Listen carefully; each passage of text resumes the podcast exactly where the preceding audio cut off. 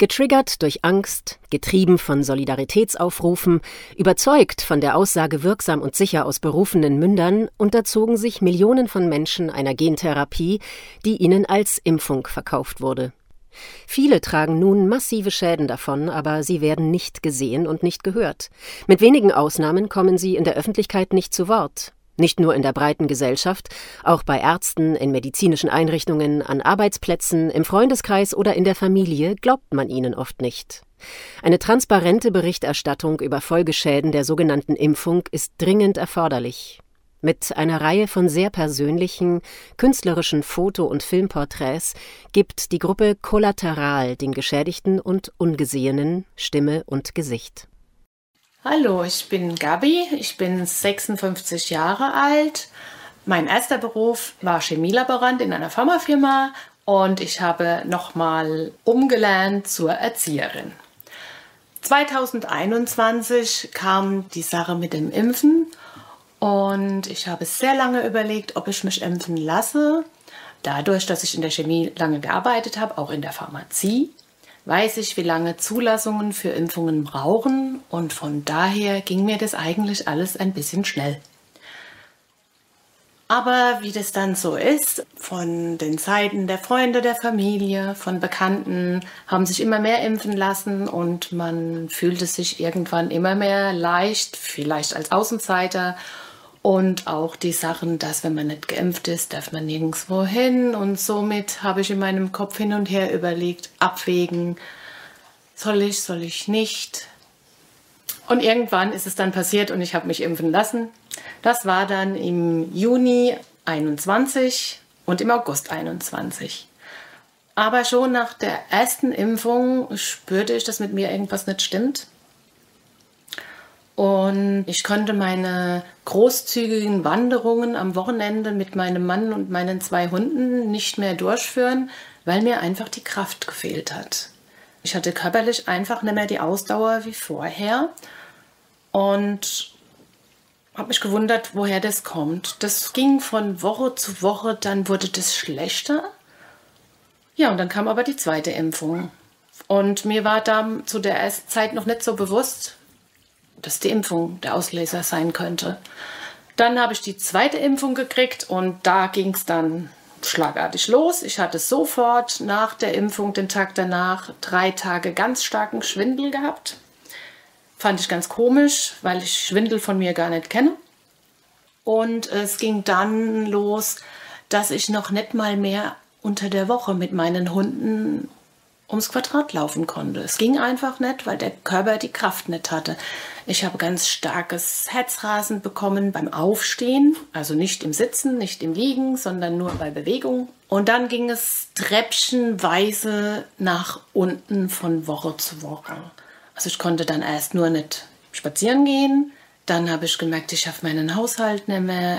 Ich kann nichts mehr körperlich starke, also was heißt starke Sachen? Kein Haushalt mehr machen, kein Staubsaugen. Ich konnte auf einmal nicht mehr mit zum Einkaufen gehen, weil alleine das Umfeld mir schon zu viel war im Kopf. Ich es nicht ertragen konnte, wo viele Menschen waren. Und ich habe dann Herzdruck dazu bekommen, Luftnot und das alles im ersten Vierteljahr. Dann ging es weiter, dass ich dann auf einmal Brennen in den Beinen bekommen habe, Brennen in den Armen, und auf einmal ging es mit Brain Fog los, nicht mehr konzentrieren können, Brennen im Kopf, ganz schlimm. Und Telefonate musste ich auf einmal stoppen und sagen, Leute, ich kann mich nicht länger mit euch unterhalten. A, ich kann mich nicht aufs Gespräch konzentrieren und B, meine Stimme lässt nach und nach einer Weile war sie dann auch weg. Also es ging dann auch gar nicht mehr mit Reden. Und dann ging es halt die Ärzte-Rennerei los erstmal zur Hausärztin, die hat gesagt, ja, das geht schon wieder weg, es wird nicht so schlimm sein. Und dann haben wir Termine gemacht beim Neurologe, beim Kardiologe, MRT, CT, wurde alles gemacht und wurde komischerweise aber fast nichts Außergewöhnliches festgestellt. Es wurde mir nicht geglaubt. In der einen Uni habe ich als Diagnose bekommen, dass ich wahrscheinlich psychisch labil bin, dass ich eine Therapie machen soll. Und dann habe ich denen erklärt, nee, ich möchte schon. Es ist nicht so wie bei einer Depression, dass man kann, aber nicht will, sondern es ist andersrum. Es ist so, wie ich möchte meine Hobbys machen, meine Arbeit machen und kann aber nicht, weil der Körper es nicht schafft. Weil der Körper es einfach nicht schafft. Und es hat im Prinzip sehr lange gedauert, bis meine Hausärztin diejenige war, die gesagt hat, ich glaube wirklich, dass da was nicht stimmt. Sie hat dann recherchiert und ist auf einmal zu mir gekommen und hat gesagt, Gabi, die Perikarditis oder Myokarditis, die es so normal gibt, scheint bei den Impfschäden anders zu verlaufen und scheint sogar im Ultraschall nicht zu sehen zu sein. Wir werden ein MRT machen vom Herz. Das war dann auch eine größere Sache, weil in Deutschland nicht alles bezahlt wird.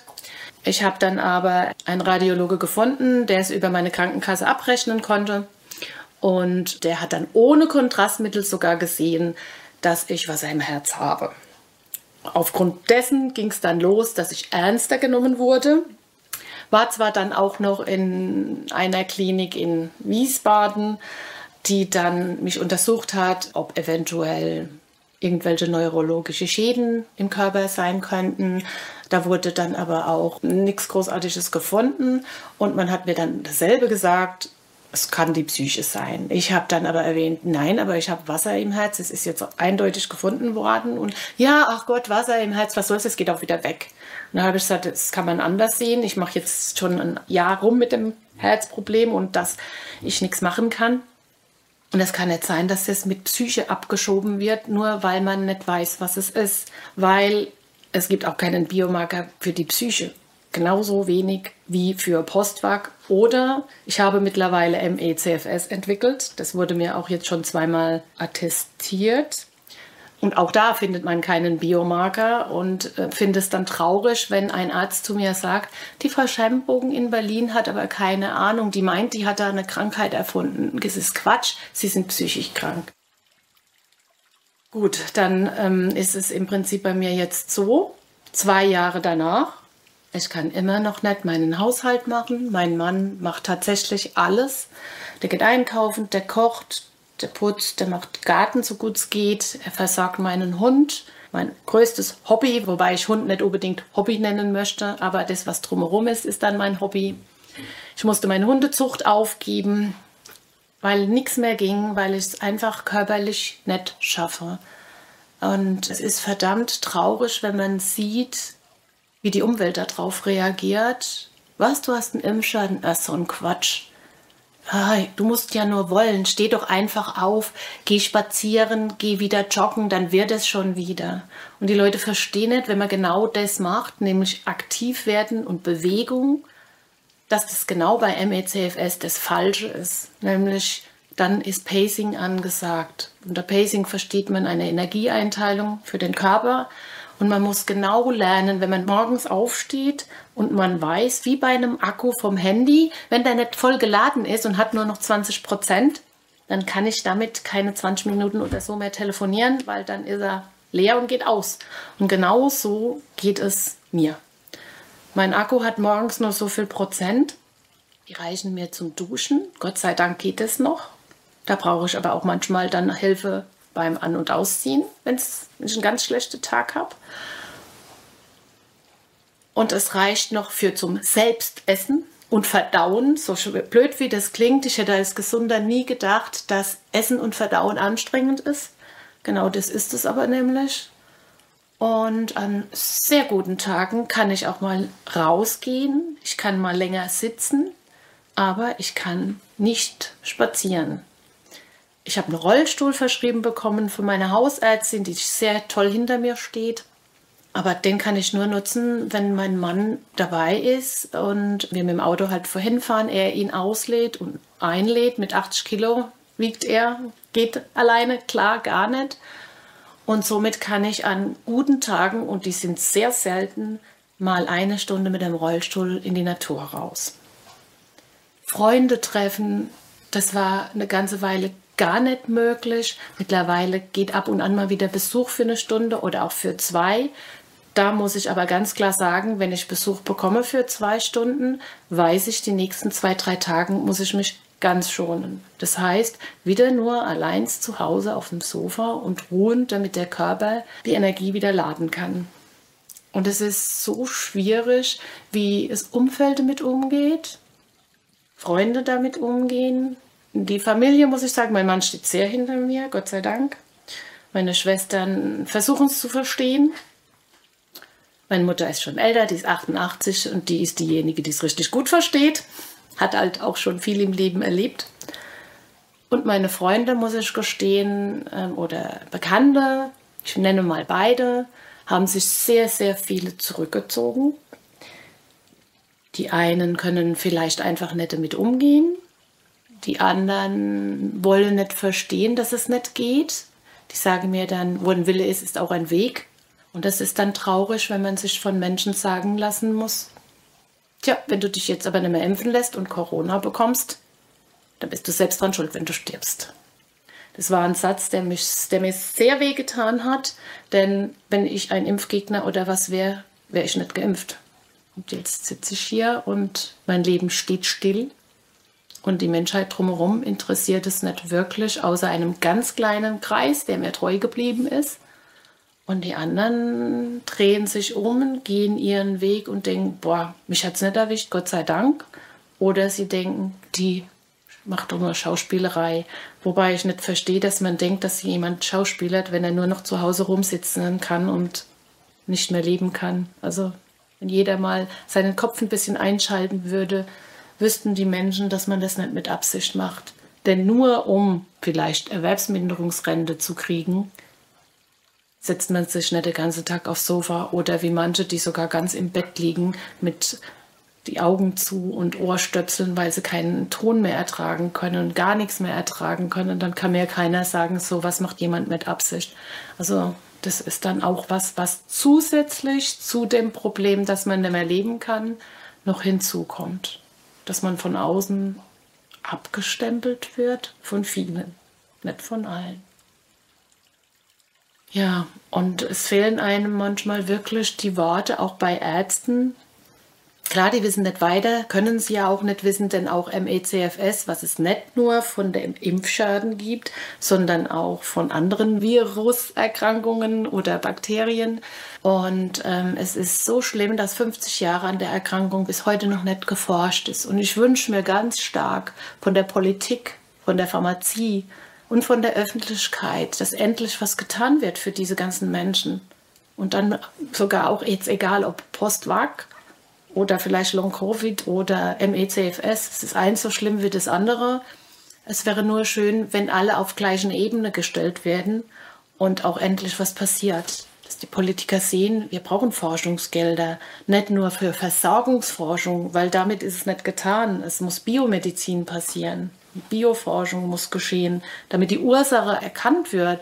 Warum erkranken manche Menschen an dieser Impfung? Oder warum bekommen überhaupt Menschen MECFS, die dann schwer zu Hause liegen? Da muss doch irgendwann mal was getan werden, damit diese Menschen wieder ins Leben zurückkommen. Und es sind jetzt geschlagene zwei Jahre und ich hatte dem letzten Mal drei Wochen, wo ich sagen konnte, es wird ein Touch besser, mit den Medikamenten, die ich mir selbst erlesen habe und erbettelt habe über Privatrezept. Man muss alles selbst bezahlen.